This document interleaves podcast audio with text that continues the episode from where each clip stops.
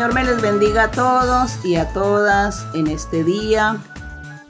Muchas bendiciones reciban del Señor.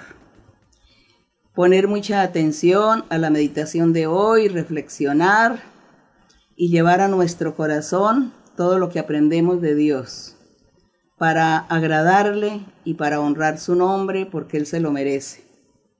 Aquí seguimos en los Evangelios y hoy vamos a estar en el Evangelio de San Lucas, capítulo 7. Vamos a estar reflexionando sobre una pregunta que Juan el Bautista le envió al Señor Jesucristo a través de sus discípulos. Se dice que Juan el Bautista ya estaba en la cárcel y él mandó a sus discípulos para que le preguntaran al Señor Jesucristo que si era él el que había de venir o que si habría que esperar a otro personaje. Pues qué curioso, porque Juan el Bautista todo el tiempo estuvo predicando, arrepentíos que el reino de los cielos se ha acercado, y detrás de mí viene uno que yo no soy digno de desatar el calzado de, de sus pies. El que viene detrás de mí es poderoso, Él los va a bautizar con fuego. Y siempre estaba Juan predicando y enseñando por todos los lugares acerca del Señor Jesucristo. Inclusive que cuando Juan estaba bautizando en el río Jordán, dice que llegó el Señor Jesucristo para que Juan lo bautizara. Y Juan bautizó al Señor y descendió del cielo una voz y también con el Espíritu Santo en, una, en forma de paloma. Y una voz del cielo decía, este es mi Hijo amado, en el cual tengo complacencia, a él oíd. Todas estas cosas las escuchó y las vio Juan el Bautista. Él fue testigo de las maravillas del Señor, él fue testigo de la obra de nuestro Señor Jesucristo, de su manifestación. Escuchó todos los milagros, las señales, todo lo que el Señor hizo. Y en ese momento, mientras que Juan estuvo predicando del Señor, pues él hablaba que era él el que había que venir y que había que arrepentirse para que él no fuera a enojarse y a encontrar corazones endurecidos y que después el Señor tuviese que castigar duramente a la gente. Entonces Juan les decía que prepararan sus corazones, que se arrepintieran, para cuando este personaje que estaba detrás de él se manifestara.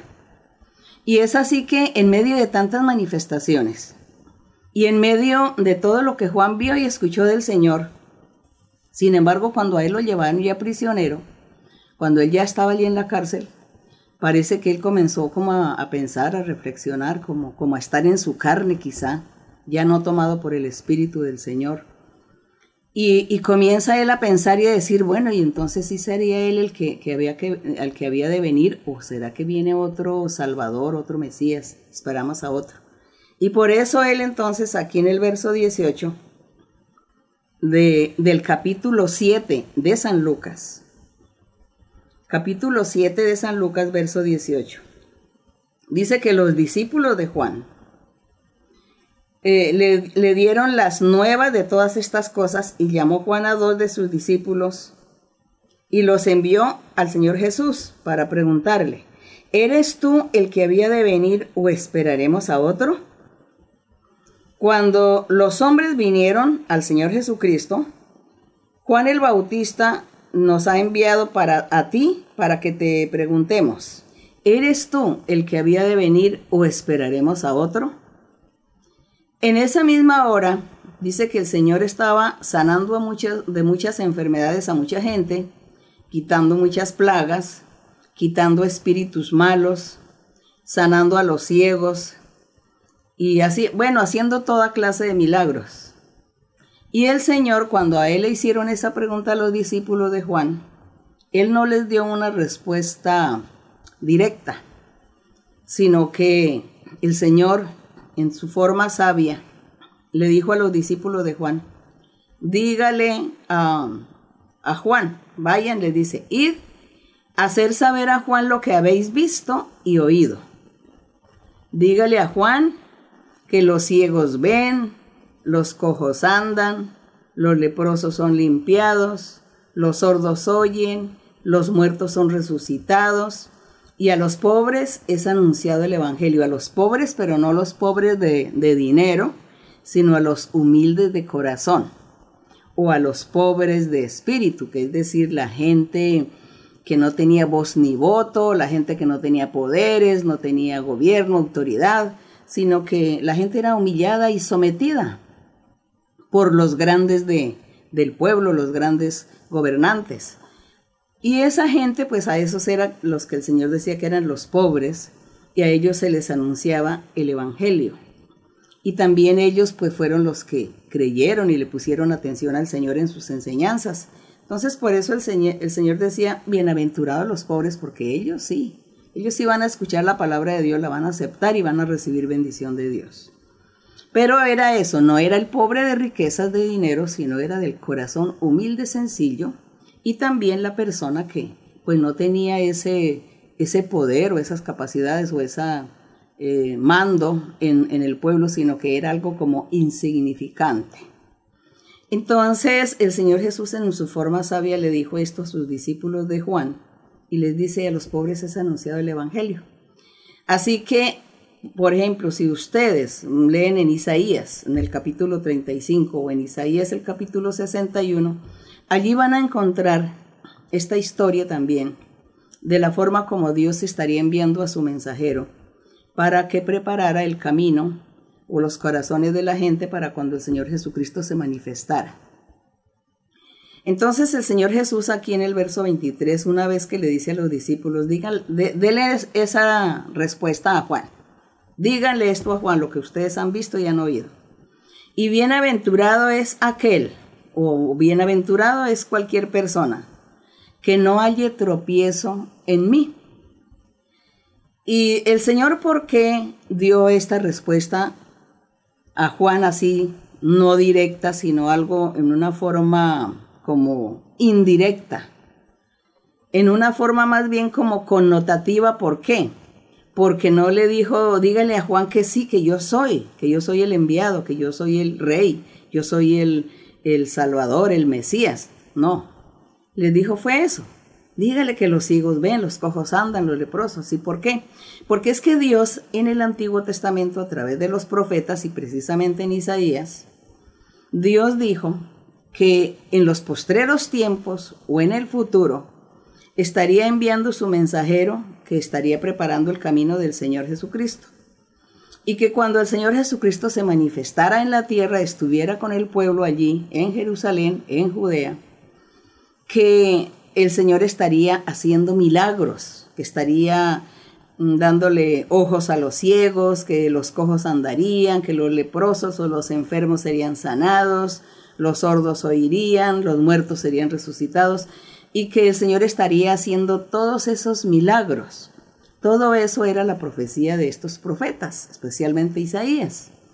Y ellos profetizaban. Y como Juan era un profeta, entonces Juan pues sabía o era conocedor de las escrituras. Y por eso el Señor Jesucristo no le dijo, dígale a Juan que yo soy, sino más bien, dígale que que, la, que la gente se sana y, que los ciegos ven y los cojos andan. A ver, ¿el que entiende? ¿El que va a entender? Pues Juan va a entender perfectamente que sí soy, que sí soy esa persona que ellos estaban esperando, porque eso lo dicen los profetas, que esas serían las señales, serían las pruebas que cuando viniera el Mesías estaría realizando todos estos milagros y señales que esa sería la, como la señal para todos para que creyeran en el Salvador, en el Mesías, con la realización de todos estos hechos maravillosos. Así que el Señor dijo, Juan ha leído las escrituras, Juan conoce y él no necesita que yo le mande ninguna respuesta directa. Con al buen entendedor, con buenas, con palabras sencillas, va a entender y a comprender el mensaje y Juan va a entender el mensaje porque él ha leído las escrituras. Es así como los discípulos se fueron para donde Juan a llevar el recado que el Señor Jesucristo les, le, le había enviado a él. En aquí en el verso 24 dice, cuando se fueron los mensajeros de Juan, comenzó el Señor Jesús a decirle a la gente, a hablarle de Juan. Les, les decía, bueno, ustedes que salieron a ver al desierto, ¿qué vieron que venía del desierto? Ve, ve, ¿Veían a qué? ¿Una caña cascada sacudida por el viento? ¿Qué más vieron cuando este personaje vino del desierto? ¿Un hombre cubierto de vestiduras delicadas? Entonces el Señor les dice, no, ustedes no vieron que ese hombre venía cubierto de vestiduras delicadas, porque los que usan ropas delicadas, dice que eh, viven es en deleites y en los palacios de los reyes. Entonces, ¿qué fue lo que ustedes vieron cuando Juan vino del desierto? ¿A un hombre sencillo? ¿O al, hijo de un rey? ¿O qué fue lo que vieron? Esa era la pregunta que el Señor les hacía a toda la gente. Entonces en el verso 26 dice el Señor, ¿mas qué salisteis a ver? ¿A un profeta? Les dice el Señor, sí, os digo que vieron un profeta y más que profeta, más que profeta. Entonces Juan era profeta, pero al decir el Señor, y digo y os digo que es más que, que profeta, es porque Él era la voz que clama en el desierto. El Señor lo había hablado por los profetas, por Isaías, que decía, voz que clama en el desierto, preparad el camino del Señor. Voz que clama. Prepárense todos, convierta el corazón de los padres a los hijos, de los hijos a los padres, y que todos se arrepientan porque esa voz tiene que hacer ese oficio, ese trabajo, antes que venga el día del Señor, antes que venga el Mesías, el Salvador, y no encuentre gente mala y pecadora y Él tenga que destruirlos con su ira. Entonces por eso el Señor Jesús les dice, ustedes que salieron a ver a un profeta, sí, y Él era más que profeta, era profeta y era la voz que clamaba en el desierto, el personaje que Dios usó para que preparara los corazones que se arrepintieran para cuando el Señor Jesucristo se manifestara, todos eh, le creyeran y todos alabaran y honraran al Señor. Y aquí en el verso 27 dice el Señor Jesucristo, le sigue hablando de Juan, dice, este hombre o este Juan o este profeta es de quien está escrito.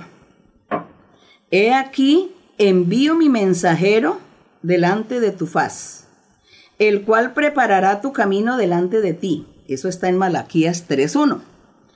Entonces el Señor dice, si ve aquí, aquí está escrito de Juan, que él era el mensajero de Dios, que estaba delante del Señor, dice, y estaba preparando el camino o preparando los corazones de la gente delante de nuestro Señor para que cuando el Señor se manifestara, los corazones creyeran y aceptaran al Señor Jesucristo. Así que por eso es que el Señor Jesús les decía, si ve que él, eh, Juan era un profeta, pero era más que un profeta.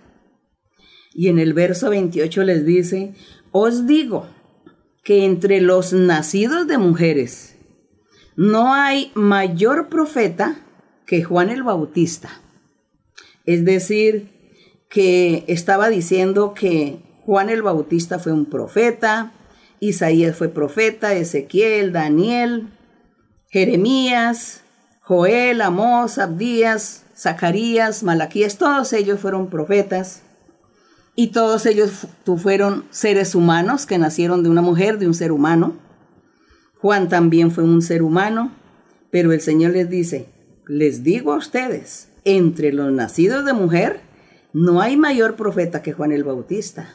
Es decir, que Juan el Bautista es el profeta mayor, el principal de todos los profetas que han habido.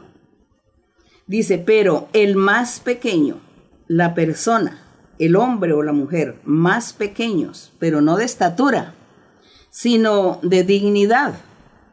Dice, pero el más pequeño en el reino de Dios es mayor o más grande que Juan el Bautista. ¿Cómo les parece? ¿Cómo les parece que Juan el Bautista era superior más grande, más importante, mayor en todos los rangos que cualquier otro profeta, que fue como Isaías, Jeremías, Lamentaciones, todos esos profetas mencionados, inclusive Moisés. Y, dice el Señor que Juan era el mayor de todos. Pero en el reino de los cielos, es decir, en el Evangelio puro de nuestro Señor Jesucristo, en el reino de, que ese es el reino de los cielos, las buenas nuevas, Jesucristo el Salvador, el Mesías, el camino que lleva a vida eterna.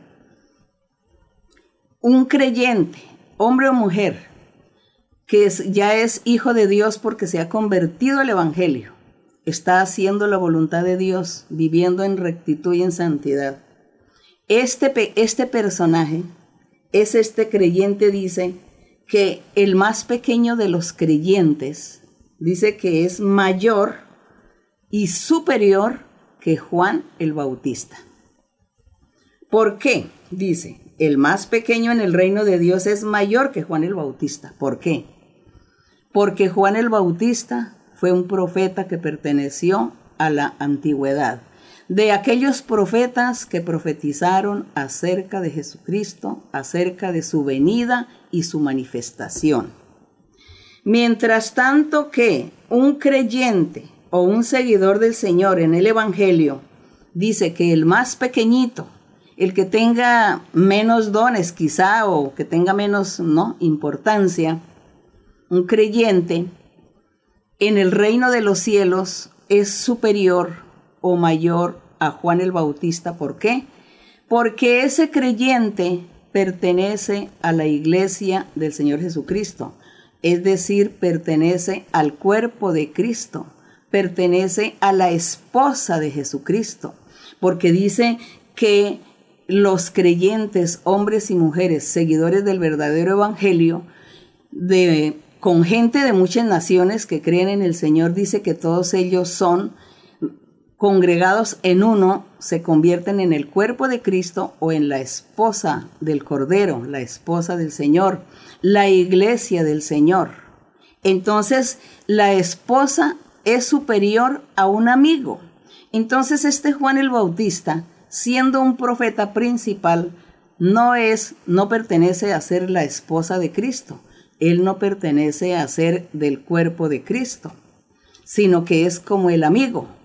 Y él vino a pregonar algo de ese rey, de ese Señor Jesucristo con su esposa, con su iglesia. Y el más pequeño en el reino de los cielos, como él sí pertenece a la esposa, al cuerpo de Cristo, por eso es que Él es superior a Juan el Bautista. Miren lo hermoso que es. Es más importante ser la esposa del Señor Jesucristo o pertenecer al cuerpo de Cristo que ser un profeta de la antigüedad. Entonces, por eso dice, en, ya en el verso 28, dice, os digo que entre los nacidos de mujer no hay mayor profeta que Juan el Bautista, pero el más pequeño en el reino de Dios es mayor que Juan. Gloria al Señor. Si ven la dignidad, si ven el puesto que Dios nos ha puesto a nosotros, el lugar que nos ha dado a nosotros, somos privilegiados. ¿Por qué? Privilegiados porque pertenecemos al cuerpo de Cristo, pertenecemos a ser esa esposa que un día Él va a presentar para Él mismo, una iglesia sin mancha y sin arruga, una iglesia perfecta. Entonces nosotros que nos consideramos que ya estamos aquí viviendo en el reino de los cielos con el Señor, pues somos esa esposa, somos esa iglesia, pertenecemos a su cuerpo, qué hermoso, qué bonito, qué privilegio tan grande tenemos nosotros. Sin embargo, el Señor habló de Juan, habló que Juan era el mayor profeta de todos los que habían habido en la existencia, incluyendo a Moisés. Así que hermanos, si ve, démosle valor a nuestro Dios. Valoremos lo que Dios está haciendo con nosotros, valoremos al Señor Jesucristo y a Dios que nos ha escogido, nos ha llamado y nos está integrando en su congregación, en su grey. Así que sigamos adelante, busquemos al Señor, obedezcamos a Dios, cumplamos sus mandamientos, vivamos en santidad, pidámosle a Dios que nos ayude para poder cumplir sus mandamientos que Dios esté con todos nosotros, que Dios esté con todos ustedes y que ustedes sean privilegiados todos de pertenecer a la iglesia o a la congregación del Señor, de pertenecer a ser la esposa del Cordero, la esposa de Cristo Jesús. La honra y la gloria sea para nuestro Dios. Vamos a estar orando. Bendito Dios Todopoderoso. Gracias te damos, Señor, por Jesucristo, tu Hijo amado. Las alabanzas, la honra y la gloria son para ti. Te bendecimos, te alabamos, Señor. Te adoramos, Señor. Queremos brindarte, mi Señor, nuestras alabanzas, nuestro corazón, nuestro ser, nuestra alma, para que te alabe, para que te glorifique, porque tú eres digno digno de la honra y la gloria. Santo es tu nombre, bendito seas por los siglos de los siglos. Que todas las naciones, que todos los pueblos, lenguas, alaben tu nombre, te glorifiquen, te busquen, que todos, Señor, sientan que existe un Dios verdadero, un Dios en espíritu y en verdad. Que todos te alaben, Señor, porque tú eres digno de la honra y la gloria y la alabanza. Que todos te conozcan y que todos se humillen delante de ti y reconozcan que existe un Dios poderoso que gobierna el universo. Gracias, mi Padre. En este momento, mi Señor, te pido que extiendas tu mano misericordiosa, tu misericordia, tu amor. Extiende, Señor, sobre todo hombre y toda mujer enfermos, todos los que están debilitados, todos los que están eh, son esclavos del diablo por medio de brujerías, hechicerías, espíritus malos y todas las enfermedades físicas del cuerpo, tanto los órganos internos como los externos, que tú seas libertando, limpiando y quitando las dolencias. También, Señor, consuela a cada corazón triste. Quita, Señor, ayuda a quitar los conflictos familiares, las desavenencias. Quita, Señor, la amargura, la tristeza, los desprecios, el desamor la infidelidad, las hipocresías entre las familias, entre las parejas, en el matrimonio, con los hijos. Que tú, Señor, seas libertando, dando paz a cada uno, quitando, Señor, todo lo malo y dándole la felicidad porque tú eres la felicidad. Bendito Dios, extiende tu mano, haz milagros y señales de toda índole, mi Señor, por tu amor y por tu misericordia te lo pedimos, Señor, en el nombre glorioso de Jesucristo, tu Hijo amado. Las alabanzas sean para ti, la honra para ti, desde ahora y para siempre. Gloria a tu nombre. Cantaremos el coro 82 como las horas del día. Gloria a nuestro Dios. Como las horas del día pasan y no vuelven más, así pasa la alegría que este mundo puede dar.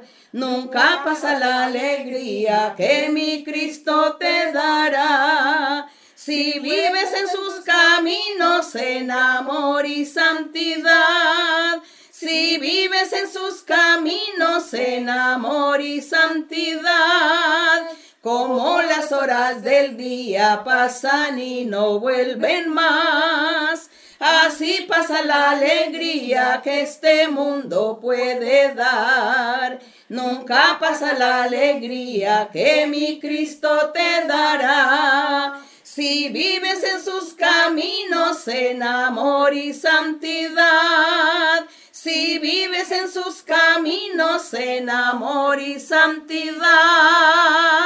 Gloria a nuestro Dios, que mi Señor les dé lluvia de bendiciones el día de hoy. Gracias y hasta pronto.